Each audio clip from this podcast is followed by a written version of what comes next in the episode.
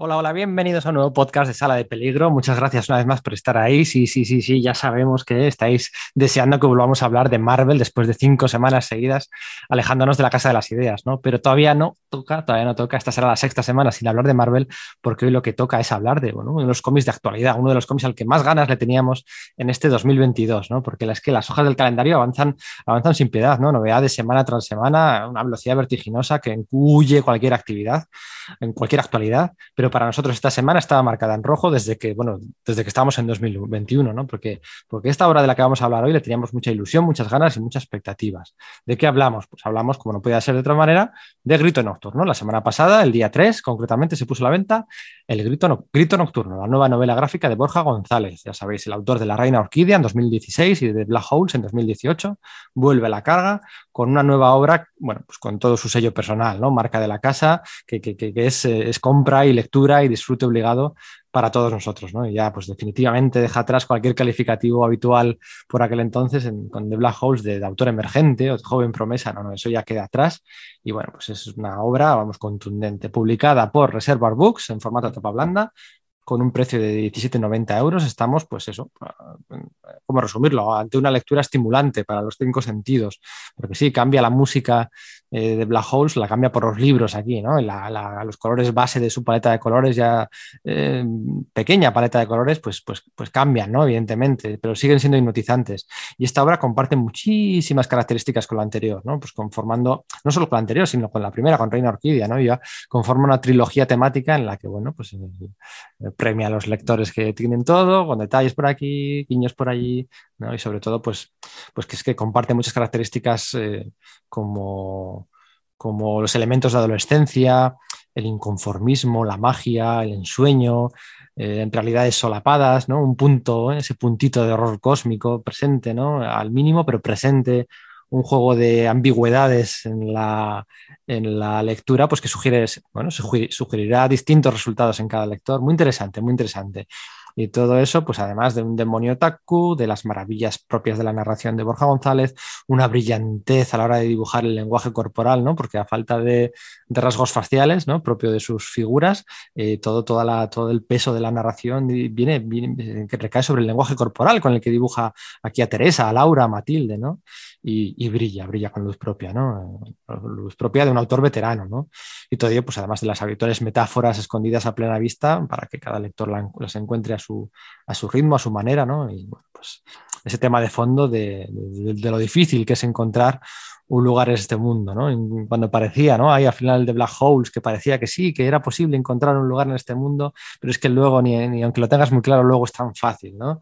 Eh, Teresa, no, no, es tan fácil, no es tan fácil. Lecturas muy estimulantes.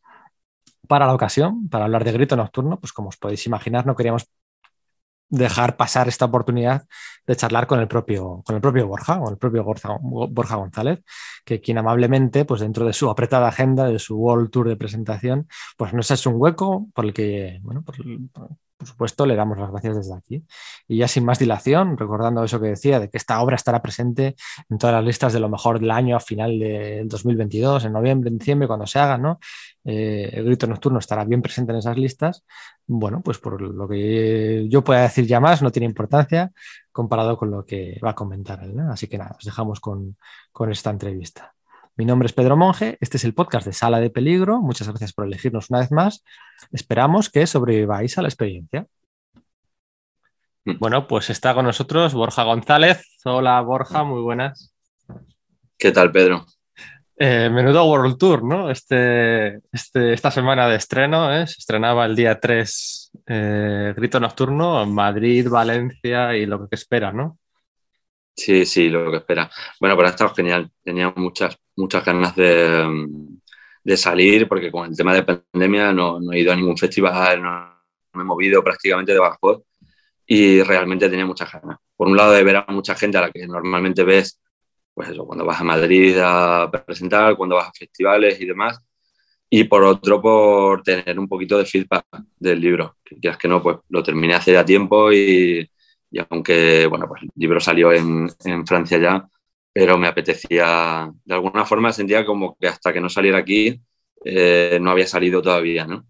y me apetecía mucho tener feedback y demás. Entonces, bueno, han sido cuatro días que hemos estado en Madrid presentando en, Generación X Tirso, eh, que es una maravilla de librería, con Elisa McCausland, que es otra maravilla de persona. Y, mm, y, luego hemos estado en el Salón de Valencia, que ha sido bastante espectacular. Eh, no, no, había estado, no, no, sabía tampoco muy bien qué esperarme y vaya, festival bastante tocho. Me lo he pasado muy bien, la verdad, pero vengo cansado. normal, normal, normal, Bueno, a ver si la entrevista es, es, ligera y no te aburro mucho. La última vez que hablamos, tío, que hablamos en, en persona, fue el 2018. 2018, que viniste aquí a Bilbao a tu presentación, estuvimos ahí charlando un ratillo en un hotel, que me acuerdo que al final me decías, ah, estamos empezando a negociar la licencia en Estados Unidos de, sí, sí, Black Holes, que me decías, bueno, pues uno siempre ha querido publicar en una editorial, pero claro, luego hay otra que, bueno, pues que igual te paga un poco más y, eh, tienes que renunciar a tus principios y tal. Eh, qué curioso cómo pasa el tiempo. Eh, han pasado cuatro años, tío. Cuatro años de, de Black Holes. Sí. Y, mm. y, bueno, pues tu nombre ya no es. Aquella aquella era un poco la primera barra segunda obra, ¿no? Segunda obra mm, larga. Eh, donde, donde muchas veces están puestas todas las miradas, ¿no? Tienes que hacer esa catarsis personal y ahora ya se te llama pues, autor maduro, ¿no? Ya, bueno, ya no eres un autor emergente, Ya, no, ya, no, eres autor revelación, ahora eres un autor ya maduro. ¿Eso, eso, eso pesa o no pesa, Borja? Eh, eh, más que nada me sorprende porque es verdad que me han dicho mucho lo de los cuatro años y claro, eh, es como, pero ¿qué ha pasado en esos cuatro años? Porque yo empecé a trabajar en Grito Nocturno para terminar de Black Holes y, quiero decir, tengo ya bastante avanzado el siguiente. Entonces, claro, se me hace un poco raro. Eh, realmente es que ha tardado mucho, desde la publicación en Francia hasta que se ha publicado aquí, ha pasado bastante tiempo. Entonces se me hace un poco, los tiempos entre libro y libro como que se me han distorsionado un poco. Y sobre el peso, eh, pues, a mí me sigue dando un poco de vértigo, quiero decir, porque con este, estaba eh, con este libro estaba muchísimo más asustado que con el primero, que con The Black Hole. ¿eh? Porque con The Black Hole no tenía ninguna expectativa, en el, en el, sentido de que la expectativa que tenía era que, pues, en mi caso, que vengo de la autoedición, de los fanzines y demás, pues de repente trabajar con Reservoir, yo recuerdo hablarlo con, con Jauma, con, con mi editor, que me preguntaba, bueno, pero tú qué buscas con este libro? Y yo decía, bueno, pues que la gente lo lea, ¿sabes? Porque cuando vienes de autoedición, pues si sacas una tirada de 500 ejemplares, me parece que era de la Reina Orquídea, eh, pues llegas a donde llegas. Y, claro, yo lo que quería realmente era eso, era llegar a más gente. de repente se traduce a seis idiomas, tal, no sé qué, y tiene mucho éxito, pues yo no, no me lo esperaba. Y, fue, un em, éxito, fue, un éxito, fue un éxito muy inmediato, ¿eh? Fue un éxito. Sí, fue un poco demasiado rápido, si me, si me preguntas a mí, porque me mareó un poco. ya te digo que yo la expectativa que tenía era sencillamente estar en librerías de toda España y no tener que ser yo el que tenía que enviar los libros. Sí. era toda mi expectativa, era esa. No andar con facturas, no andar con librerías y demás. Eh, que creas que no es, es bastante pesado. Muchas veces disfrutas mucho y haces muchos amigos, pero resulta muy cansino terminar un libro y encargarte tú de la promo. Entonces mi expectativa era esa. Claro, cuando de repente pues empieza a mover y tal, te da un poquito de vértigo, y, pero, pero lo cierto es que lo cogí, pues, pues ya te digo, sin expectativa ninguna. Sin embargo, con Grito Nocturno, aunque ya te digo que antes de que pegase esta, esa explosión con, con The Black Hole, yo ya estaba trabajando en Grito Nocturno, eh, sí que he sentido un poquito más de presión, pero he sentido la presión cuando el libro iba a salir a la venta, no mientras lo hacía, porque um, realmente el Grito Nocturno es el libro que, que, iba a hacer, es que no había otra tampoco, no había vuelta de hoja. Y en ese sentido hay una parte también de, pues de cosas que para mí son irrenunciables a nivel de narrativa, a nivel de estilo. Eh, bueno, pues este es el libro que quiero hacer y por otra está el tema de que es el libro que sé hacer, en el sentido de, que es como hago yo las cosas. Entonces no sé hacer de otra y no me queda otra que enfrentarme a, los lectores con lo, que, con lo que traigo. El vértigo me ha venido con, con la publicación, primero en Francia, luego aquí. Eh, precisamente pues, por los lectores y por las expectativas de la gente. No sabía muy bien qué esperar, cuál iba a ser el feedback, ¿no?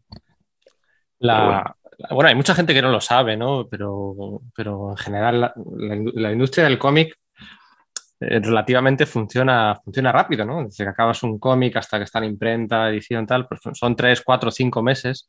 La industria del libro, ¿no? Mm. La industria del libro, tú acabas un libro igual te lo agencian, te lo, te lo, te, lo, meten en el calendario para un año y medio después, una cosa así. Los tiempos en la industria del libro normalmente de media, siempre hay excepciones, evidentemente, son mucho más largos. No, me ha acabado con este libro, ¿y cuándo sale? Dentro de año y medio. En tu caso ha sido un poco así, no sé si porque el grupo es más grande, la editorial es más grande, eh, pero me decías antes que tú acabaste Grito Nocturno en Navidades del 2020 que ha salido en Francia en mayo del año pasado, pues mm. hasta ahora realmente pues no te llega el feedback de la gente, ¿no? Por Twitter, en tu mismo idioma, por entrevistas, redes sociales, en el salón y tal. ¿Cómo se gestiona eso? ¿Cómo se gestiona eso? Porque, porque o sea, a mí me consta, ¿eh? Cuando acabáis de, cuando acabáis de hacer una obra, es que ahí es cuando queréis, realmente ahí es cuando queréis hablar de ella, ¿no? Muchas veces. Y, claro, claro. Y, y ahora... ¿Cómo lo gestionas? Pues pues mira, hay una parte de. Mm, hay una parte de, ansiedad, ya te digo, yo, deseaba que el libro saliera aquí eh, en España, pero bueno, con el tiempo te vas acostumbrando que efectivamente eh, la manera de trabajar cuando se trata de editoriales grandes, eh, tú eres el último mono, no te enteras de por qué están pasando las cosas, de por qué se tarda tanto, ¿no? No es como, pero si ya lo tienes. Si, quiero decir, la versión original de Grito Nocturno es en castellano, o sea, se tradujo al francés, ¿no? Eh, quiero decir, no, no, debería de ser tan difícil. Y son cosas que tú no entiendes, pero que, pero que realmente luego tienen bastante más sentido de lo que parece. Las editoriales luego, al final, lo que hacen, eh, aparte de que tienen un catálogo que mover y que tienen que ajustar los tiempos para cada libro, realmente lo que están buscando es la manera exacta de, de lanzar tu libro. Yo recuerdo, fíjate, cuando salió yo de Black Holes eh, aquí en España con, con Reservoir. El libro estaba ya terminado y yo recuerdo alguna llamada de mi editor que me dijo, nos vamos a saltar el Salón del Cómic de Barcelona. Y el libro estaba para el, Salón del Cómic de Barcelona. Y no lo entendí y me agobié muchísimo porque era, pero ¿cómo?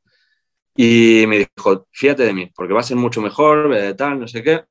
Y efectivamente funcionó son estrategias de, las editoriales que uno desde su casa, lo que está preocupado desde que el libro eh, quede como uno quiere que quede, y, pero tu editor de lo que se está editando es que de lo que se está preocupando es de que, de que el libro llegue a todo el mundo. Y la jugada salió perfecta, porque realmente salimos en un momento en el que ya no había tanta novedad. Y la gente no estaba hablando de los 200.000 libros del Salón del Cómic de Barcelona. Entonces resultó que sacarlo 15 días después, pues funcionó de maravilla. Entonces, con el tiempo aprendes a fiarte. También aprendes muchas cosas y, aprendes a diferenciar cuando hay una estrategia, una estrategia, cuando no, cuando, bueno, vas aprendiendo un poquito de todo. Y, aprendes a veces por las buenas y a veces por las malas. Mm. ¿Cuánto tiempo te ha llevado a hacer Black Holes? Y respecto a Black Holes y Grito Nocturno, las dos en realidad. Sí, sí, sí. Es que esta pregunta siempre es difícil de, Con Black Hole sufriste, ¿eh? me acuerdo que me contabas que sufriste. Sí, sí, sí. Sí, sí, porque sufrí muchísimo más que con Grito Nocturno, porque yo en aquel momento no me dedicaba a hacer cómic. Quiero decir, llevaba muchos años que yo tenía mi trabajo y al mismo tiempo tenía, pues, que si una editorial, que si hago fanzines, que me voy a poner a hacer un libro, y eso lo haces en tu tiempo libre, con lo cual al final lo que tenía era dos trabajos. Y yo recuerdo cuando iba a salir, todavía no había salido a la venta, pero yo ya lo había terminado de Black Hole, estaba tan agotado, pero tan agotado, que, que me planteé eh, dejarlo. Digo, mira, voy a dar 20 pasos atrás y me voy a dedicar a hacer mis fanzines cuando me apetezca y punto. No quiero saber nada más ni de editoriales propias ni ajenas, no quiero saber nada más de libros, eh, porque, porque no, no puedo más. Estaba realmente agotado. Y claro, el tiempo de producción de, de, Black Holes se dilató mucho por esto. Porque, porque tú tienes una vida, tienes un trabajo y entonces pues tienes que ajustarlo. Y pues eran muchas horas de, descanso invertidas en el libro, pero a veces pues no puedes invertir esas horas porque, porque, porque la vida, ¿no? Sí. Entonces realmente no sé cuánto, terminé, cuánto tardé en, en hacer de, de Black Hole. Pero Grito Nocturno lo que ocurre es que, claro, de repente ya sí, este es mi trabajo. Entonces ya puedo dedicarme a esto y ya puedo hacer esto tranquilamente. Eh, aún así, eh, bueno, pues tú normalmente cuando firmas con una editorial firmas un tiempo, pero el tiempo te... Claro, oye, mira, este tiempo es porque hay que firmar un contrato, pero yo soy tu editor y voy a estar viendo tu trabajo y sé perfectamente que te quedan tres meses. O sea, tranquilo que yo voy viendo un poco. Yo diría que fue un año y medio más o menos grito nocturno. Lo cual es raro porque en el momento en el que yo decido hacer grito nocturno y todavía no sé qué es grito nocturno, yo ya estoy haciendo la primera página. Tengo una manera un, tanto rara de, trabajar.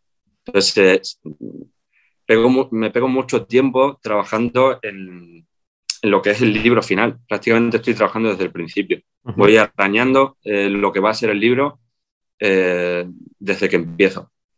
A lo mejor tengo unos cuantos esbozos, una pequeña idea y a partir de ahí yo ya me pongo a dibujar. Entonces, claro, hay, hay veces que ocurre que a lo mejor tengo 30 páginas terminadas y coloreadas y tengo que hacer un parón de dos meses para reestructurar y ver a dónde voy. Ah, Entonces, es un proceso un tanto raro.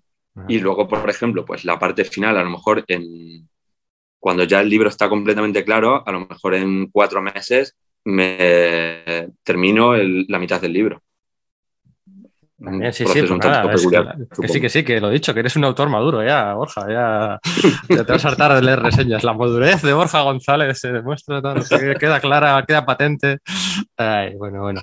Oye, ahí al final, en, en, este Borja González verso ¿no? que, has, que has creado ¿no? desde la Reina Orquídea, Black Holes. Hace gracia ah. porque esto es un término que ha salido completamente en Twitter y cada uno lo llamáis de una forma. Ah, sí. Eh, que sí, sí eh, ya he, leído Borja verso, Borgon, eh, Borgon verso y Borja González verso, con lo ah. cual Pues sí, pues sí, sí, sí. Quedaros con el que más os guste.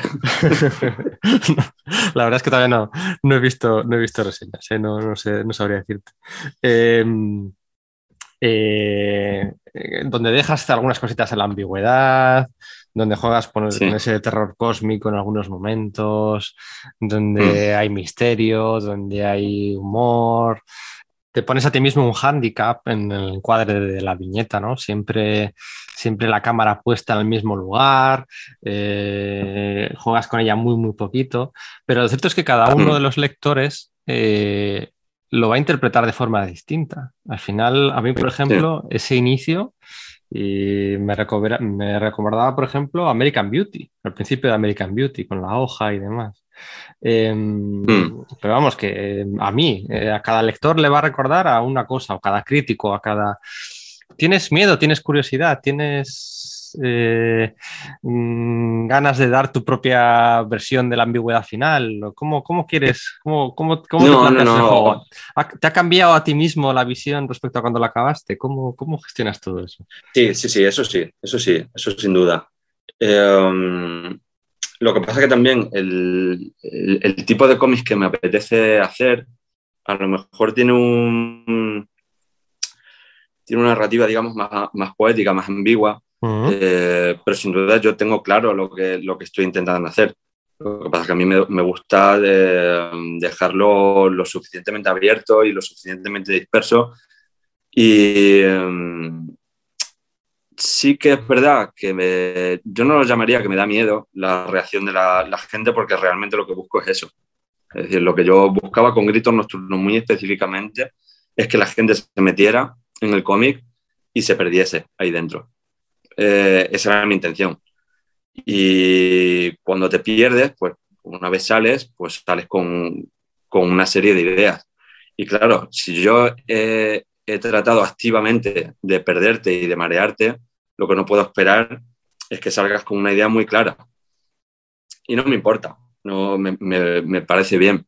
Eh, pero te diré que, es, que hay cosas, por ejemplo, que yo sí tengo muy claras como son, y lo que hago es eliminar por completo las pistas. Quiero decir, hay cosas que yo sé perfectamente que alguien que lee grito nocturno dice, pero esto exactamente por qué ocurre.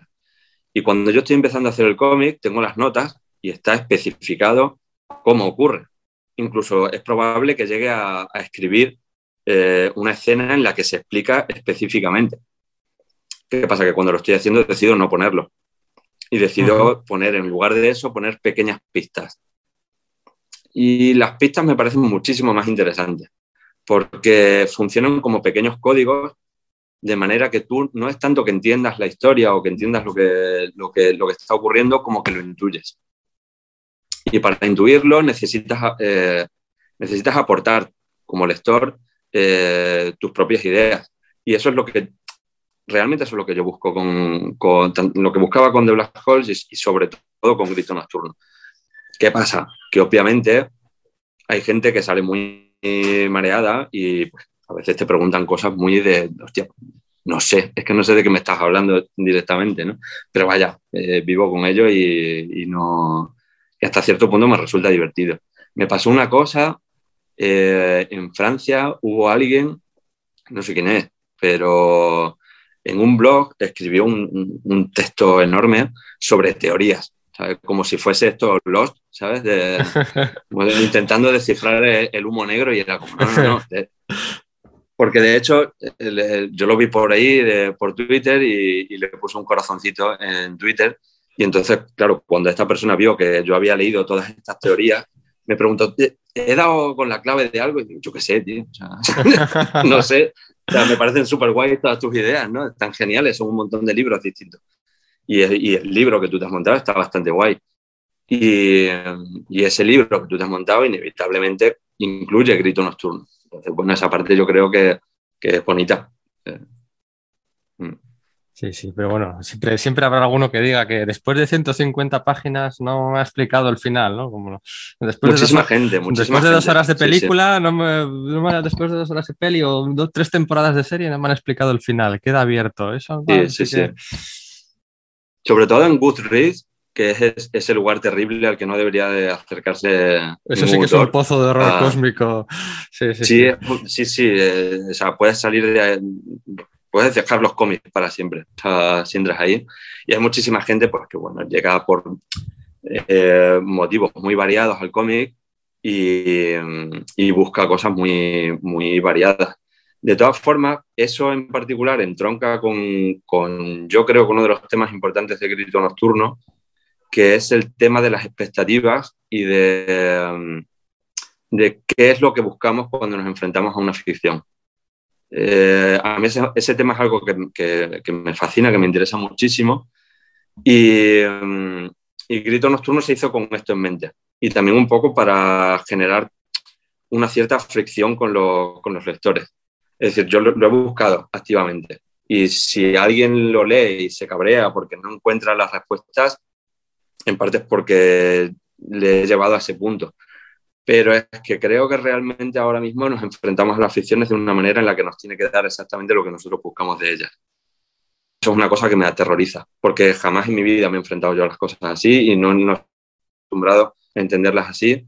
Y, mm, y en el caso del grito nocturno, yo pensaba mucho en cómo disfrutaba tantísimo de cuando era pequeño y no tenía ningún tipo de información sobre ella. Esto es una cosa que a mí me, encanta porque tú podías ver un cartel de una película en una revista y a lo mejor no la veías hasta dentro de seis meses. Y muchas veces la veías por, vete tú a saber qué, no teníamos información, no teníamos un seguimiento de, oye, ¿cuándo va a salir este cómic? No era, o de quién era el autor, o, a, qué correspondía. Eh, yo leía cómics de superhéroes en Badajoz y llegaba a lo mejor, aquí, aquí era muy difícil leer una serie. Yo compraba a lo mejor el número 44 de los, de los Cuatro Fantásticos y no, no leía ni el 43 ni el 45, pero me leía 200 veces el 44. Y al acabar... Y no, me resultaba tan frustrante, ¿sabes lo que te quiero decir? Y al acabar no te podías formar una opinión propia eh, mm. comparándola con la de otras personas. O sea, era tu opinión claro, y no sabías... opinión y, y ya está, no sabía si era contracorriente, no sabía si te iba a contagiar por lo que opinaban 80.000 personas en Twitter, o sea, era puramente...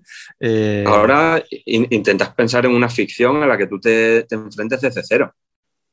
Es prácticamente imposible, sin expectativas y sin... ¿no? Eh, teniendo muy claro lo que, lo que espero de ella. Y, em, y, ahí entran los modelos que siempre han estado, yo creo, eh, es decir, esta obra eh, pues está englobada en un género y en un estilo y demás. Eso ha existido de siempre. Lo que pasa es que ahora lo buscamos de una manera muy activa.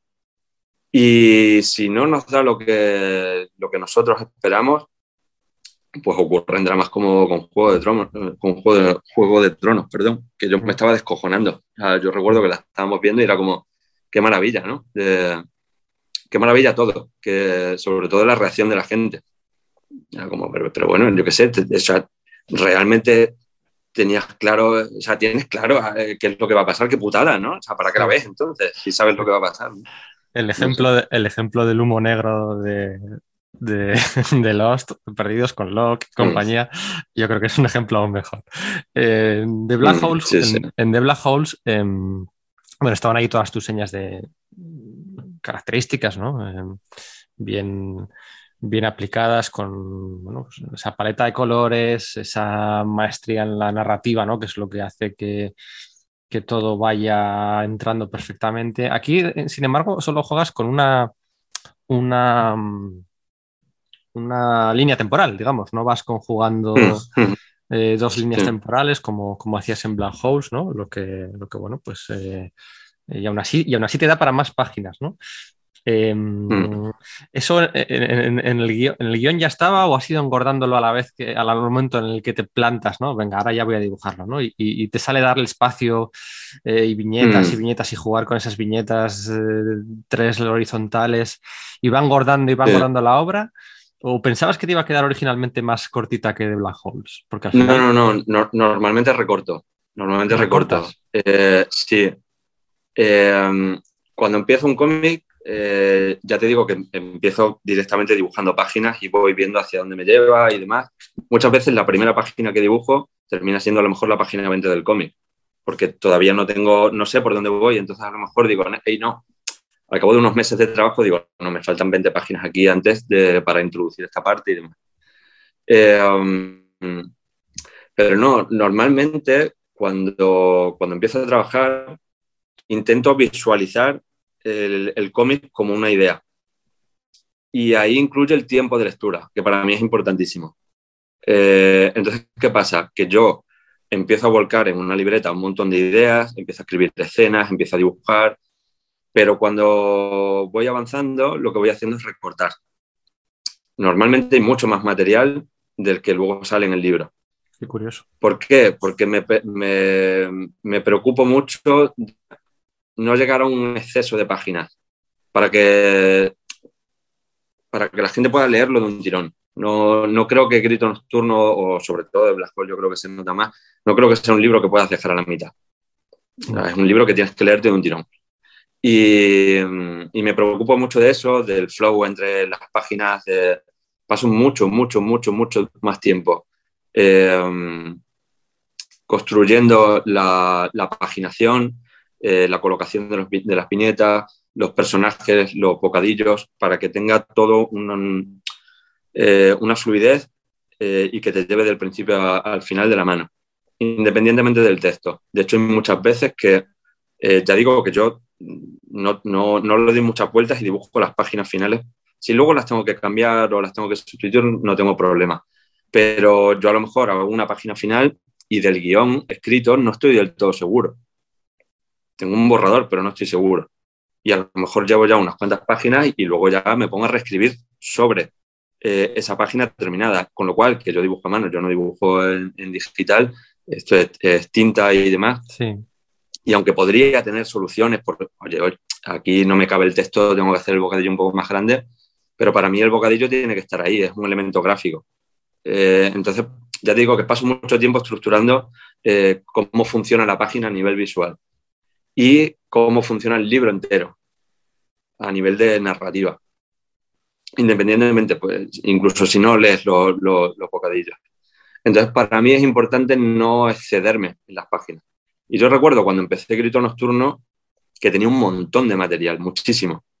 Y decía, bueno, pues ya iré viendo qué es lo que meto y qué es lo que no meto, qué es lo que quito, aunque, aunque esté hecho. Eh, y era un libro más largo, bastante más largo. El tiempo que pasaban Teresa, Matilde y Laura era bastante más extenso. De hecho, había una parte entera que me, me habría ocupado perfectamente 25 o 30 páginas, que era un festival de fanzines. Qué bueno. Y por lo tanto había más gente. Más gente, sí. Eh, se suele hace raro ahora, si, sí. si piensas ahora en Grito Nocturno no tiene sentido, pero yo de eso me di cuenta mientras estaba haciendo Grito Nocturno. El claro. Era, no, no, no, no, no, aquí están ellas tres solamente. Ellas tres, creo que salen dos chicas en algún buena momento. parte del tema de los fanzines lo tuve que... Sí, sí, sí, qué bueno. Pues, pues fíjate que, a mí eh, como lector me daba la sensación contraria, ¿no? Que lo habías engordado, recreándote, por ejemplo, en esos travelings que haces magníficos eh, de cámara, bueno, pues la puerta moviéndose, cómo va moviéndose la habitación según se mueven, se mueven ellas, ¿no? Esos travelings de, cámara, de viñeta desde fuera, ahí como recreándote en los detalles, en, los fondos, en la atmósfera, al fin y al cabo. no es world building, es, la, atmósfera del cómic, ¿no? Me da la sensación. Pero es lo que digo, que dedico mucho tiempo a, esa estructura y a esa, y a esa fluidez de, la que habla, pero en el fondo, eh, claro, yo lo que necesito es espacio para eso, porque lo que es el desarrollo de personajes tampoco hay tanto. No. sabemos mucho de Teresa, no sabemos mucho de Matilde, no sabemos mucho de, Laura. Entonces, realmente lo que hago es que dentro de esa fluidez, eh, que es para lo que yo necesito espacio, si tú te fijas en una conversación en uno de mis cómics, dos personajes hablando, a lo mejor se me va a cinco páginas. Cuando a lo mejor otra persona lo resuelve en una sola página. Pero es que ese diálogo tiene que estar contenido en un flow visual. Entonces se dispersa, se disuelve un poco, ¿no? Eh, pero lo primero es el, el, ritmo visual, luego ya, eh, luego ya lo que quepa.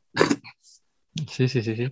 No, no, bueno, aquí la teoría esa de que, bueno, ¿no? el, tamaño de la página marca el tiempo que ocurre en ella. Aquí, mm. bueno, pues eh, salta por los aires, ¿no? Es, es, es, es, más la creación de la atmósfera, el, eh, creerte los personajes, creerte la situación. En ese sentido está muy bien. Oye, el tamaño, eh, mm, el tamaño del libro es, superior al de, al de Black Holes. Eh, mm, eso entiendo que se decide desde el principio, ¿no? Entiendo que Sí, sí, superior. Bueno, tampoco superior, un, un, dedo, dos dedos, ¿no? dos dedos, dos dedos superior. Eh, se decide desde el principio, porque bueno, la reproducción es perfecta. Eh, ¿En qué momento? Yo, yo soy una persona de muchos toques mentales y de tener la balda, la balda eh, con todos los lomos mismo tamaño de la saga, del lomo, el color, mm. el, la tapadura. ¿En qué, ¿En qué momento quieres atentar contra los que tenemos ese toque mental? Y bueno, pues supongo, que responde a, lo digo de coña, supongo que responde a una decisión creativa, por supuestísimo. Cuéntame, cuéntame eso. ¿cómo, eh, eh, como, bueno, como siempre pasa, pues son, son cosas que eh, incluyen decisiones tuyas y, decisiones de, editor, editoriales. Lo que pasa es que The Black Hole se hizo en, el clásico 17 x 24 porque, porque es así como yo lo pensé y es así como yo lo dibujé. obviamente yo dibujo a un tamaño más grande, pero sí pienso mucho en cuánto va a ser la, la reducción me tomo muy, mm, me tomo muy en serio ese tipo de cosas, ¿no? Eh, ocurre que cuando The Black Holes se publica en Francia, en Francia el 17 por 24 les da urticaria, no, no, no, no, les mola, ¿no? Entonces, ¿qué hicieron? No, no, no, esto es mucho más grande. Y yo hablé con el editor francés, con Thomas, y le dije, tío, mm, no me gustaría que el libro eh, saliera a, o sea, la impresión de las páginas tenga el tamaño del original, porque no está pensado para eso. Cuando tú reduces, la línea queda mucho más cerrada, queda mucho más bonito, entonces yo lo hago más grande, no solo para dibujar más, eh, más fácilmente, sino también porque cuento que muchas imperfecciones del dibujo van a, van a queda como más compacto, ¿no? Eso es a fuerza de, probar y, de ver cómo, cómo va quedando los tamaños. Eh, ¿Qué pasa? Que él me dice, no, no, no, tranquilo, nosotros es que queremos los libros en tamaño grande, pero realmente lo que vamos a aumentar principalmente es el blanco de la página. El dibujo no va a ser mucho más grande, pero sí lo era. Sí era un poquito más grande, pero no, no, era, ningún crimen ni ningún, no, no, afectaba a la calidad del dibujo y tal, pero el libro salió pues tamaño de álbum francés. Em, ¿Qué pasa? Que cuando yo voy a hacer el siguiente, como lo hago directamente en Francia, pues y ya sé a qué me atengo, eh, y como no me terminaba de gustar que hubiese tantísimo blanco, eh, yo decido dibujar un poquito más grande para que el tamaño de reproducción pueda ser más grande sin, sin fastidiar el dibujo. Claro, cuando vuelve el, libro a España, nos encontramos con que The Black Hole eh, tiene un tamaño y Grito Nocturno tiene otro. Entonces, hablando con la, con la editorial de aquí, dijimos, bueno, bueno, para empezar me dijeron, a ver, es que vamos a reeditar eh, Grito Nocturno, que va a la tercera edición. Entonces, ¿por qué no hacemos un tamaño? Ya sabiendo que tú haces los, los cómics a este tamaño, ¿por qué no intentamos hacer ahora una colección? Entonces, claro, la puñeta es que ahora va a salir una reedición de, de, Black Hole que tiene el tamaño de Grito Nocturno aquí en España. mira. Y entonces ahora sí van a ir todos los libros iguales. entonces, bueno, mmm, no, que no hace falta que te lo compres otra vez, ni mucho menos, pero para el que venga de nueva, pues bueno, también es verdad que es que ya te digo, cuando hicimos Grito Nocturno, igual era el último cómic que hacía. Entonces no me preocupé de cómo iba a ser los siguientes. Ahora sí, eh, pues pensamos no solo en The Black Hole y en Grito Nocturno, sino en el que estoy haciendo ya. Entonces, claro, y sabiendo que va a haber más, pues ya dice, vale, todos van a tener el mismo tamaño. Ah, en Francia todos tienen el mismo tamaño, que es el tamaño francés, y en España se va a quedar este formato de grito nocturno con tapa blanda, que eso no lo hemos dicho, y eh, yo estoy súper contento, porque de hecho The Black Hole, en un principio yo pensé que iba a salir en tapa blanda aquí en España. Pasa que eh, aquí la, editorial no, decidió en el último momento de sacarlo en, en tapadura, pero yo siempre lo imagino en tapa blanda. Y me gusta mucho, la verdad, cómo queda. Sí, queda bien, que al ser grande queda bien, es manejable, son 150 páginas con extras y mm. demás. Bueno, pues nada, tampoco quiero robarte mucho tiempo, que, sabemos perfectamente el World Tour al que has estado sometido esta, esta semana. Espero, mm. espero sinceramente que, funcione muy bien, que funcione muy bien. Estoy deseando, no, he comprobado a ver si en Estados Unidos hay algún cómic que se haya traducido como Night Cry que te vaya a obligar a, a cambiar el título luego si lo editas allí. Eh, bueno, por ahora está editado en Heroes Comics, en digital, eh, todavía no sé si va a terminar saliendo en físico con otra editorial, eh, pero por lo pronto ya se llama Night Cry, con lo cual no. por ahora parece que está cogido.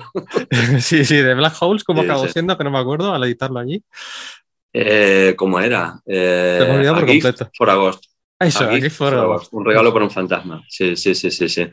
Hubo una tonelada de nombres yo lo sufrí mucho aquello, ¿eh? porque la edición americana, además, antes que hablábamos de tamaño, es más pequeña que la española. Sí. Y aquello fue complicado. Le, cambiaron la portada, le cambiaron el nombre y tuve mucho drama luego con gente que me escribía diciendo, oye, este es un cómic nuevo. Y no, no, no, es, de Black Horse, pero pasa esto, pasa esto también, pasa esto otro. Ahora ya soy un poco más cabezón. La portada es la portada y, y tal. Así que bueno me acuerdo de aquello perfectamente. Ay, qué bueno. Bueno, pues nada, Borja, que vaya estupenda la, estas, estos primeros días, semanas de, venta del, libro y pues, cuando nos vamos a ver, eh, tengo, aquí, tengo aquí dentro de Black Holes, todavía tengo el ticket de el ticket de FNAC en su día, que me lo compré en el FNAC. Míralo. 16.90. El de Grito Nocturno, este no ha sido en FNAC, este son 17.90. para que la gente... 17.90. Así que nada, estupendo. Que vaya muy bien, que vendas un montón. Muchas gracias. Y bueno, deseando ya de ver el siguiente eh, y a ver si esto se adapta a cine o a televisión en algún momento. Pues mira, igual Seguro que algo se está moviendo por ahí, hombre. a ver, a ver. Venga, abrazote. Un abrazo. Gracias, chao.